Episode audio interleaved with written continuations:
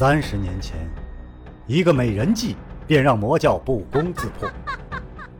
不知背后是谁在下棋，又下了怎样的一盘棋呢？身世、门派、兴亡，是阴谋还是预言？当命运之海向自己奔流而来，又当如何抉择呢？敬请收听长篇奇幻武侠小说《命天录》，原著楼夜雪，演播青莲。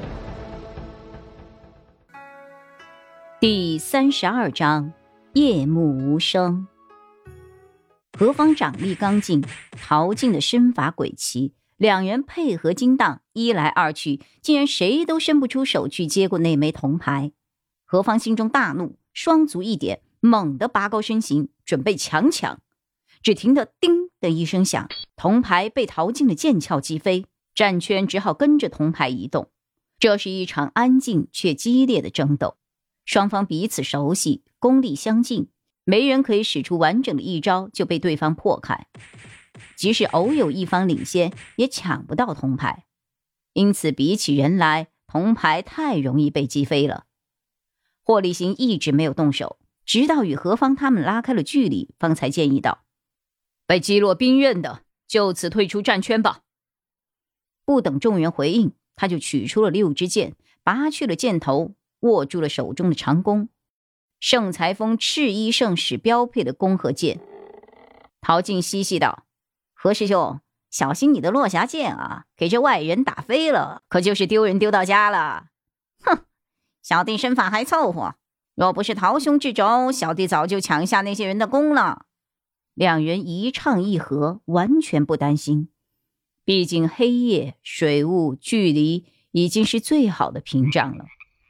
又闻得“叮”的一声，铜牌又被谁的兵器击飞，随后跟着的却是一声弦响。何方的师弟殷剑的掌中的宝剑竟然被一剑击飞，陶静身法极快，连忙抓住这个机会，一剑拍过去，将宝剑击得更远，彻底断送了殷剑夺回剑鞘的可能。嘲笑道：“殷师弟，兵刃已经脱手，不如一旁歇歇吧。”殷剑脸上一阵白一阵红，何方面上难堪，怒道：“还不退下！”又闻得一声弦响。陶静的师兄米如的剑也被一剑击飞，米如脸上一片红，但是却不肯退下。原来何方明白霍立行有听音盲射的本事，竟然在地上拾了一个石头，一石头飞过去，正中米如的剑鞘包铁，吭的一声，霍立行借此命中。陶静笑道：“何师兄这一招可不正派，竟然用石子偷袭。”何方生性焦躁，被陶静一击。越发的怒不可遏，举起了剑鞘就向陶静刺了过去。陶静同样举剑格挡，只听“哐”的一声，两人兵刃相交。何方一惊，陶静剑鞘上竟然是轻飘飘的，毫不成立，一击便被击飞。而自己的手腕一麻，却已经被箭射中，落霞剑竟然脱手了。陶静阴阳怪气道：“何师兄，兵刃也被击飞，哈哈哈，不如一起退下休息。”你的兵刃不也是被击飞了吗？怎么不一起下去？非也非也，何师兄，我的兵刃是被我自己扔出去的，可不是被别人击飞的，所以我不用下场。何师兄，你说是不是啊？何方气结，嘴上一冷，哼，脑子里却想不出话来回击。一般武林比试，兵刃脱手就算，一般人是宁可败也不会抛弃兵刃的。这陶静随随便便的就丢了自己的兵刃，不以为耻，反以为荣，哈，是真正的少见。何师兄不说话，就是默认了。小弟多谢师兄割爱了。何进嘴上还击，手上不肯放松，依然是赖在了场上，不肯下来。两人各自拾起兵器，准备再战。陶静一声冷笑，拔剑出鞘。何方不甘示弱，落霞也出鞘。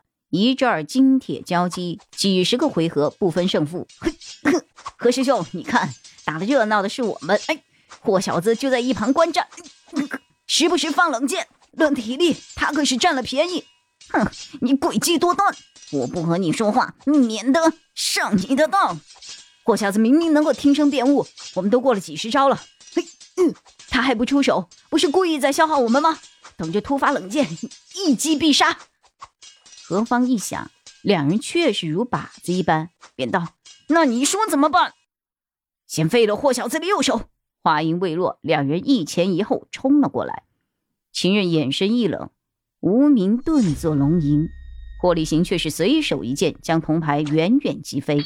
何方脚步一迟疑，看向陶静，却见陶静依然冲向了霍立行，于是也跟在他的后头冲了过去。霍师兄下手可要轻一些，别伤了霍小子的性命。那姓秦的不好惹，但同门争斗，只要没有出人命，霍小子就会替我们说话的。他早知道秦任武功极高，霍立行又重同门情谊。所以特地点醒何方，万万不可对霍立行下绝手，免得秦任发怒的时候一个求情的都没有。霍立行出手如电，两箭同时射出，一前一后，正定在陶和二人足前的地面上。这剑尖差点钉上两人的足尖，剑尾雨林犹自摇曳。同门之谊，只让此剑，要你让！哼！何方直攻过来，陶静却是心中一沉。霍立行武艺非凡，师承极高，假以时日，必定是师兄的强劲竞争对手。不趁他病要他命，更待何时？两人门户大开，抢攻如疾风骤雨，一副拼命的架势。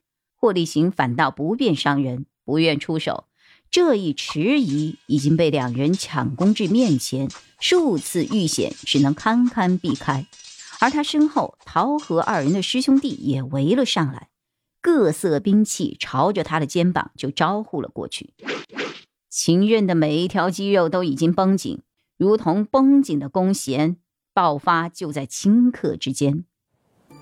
长篇小说《命天录》今天就为您播送到这里了，明天同一时间，敬请继续收听。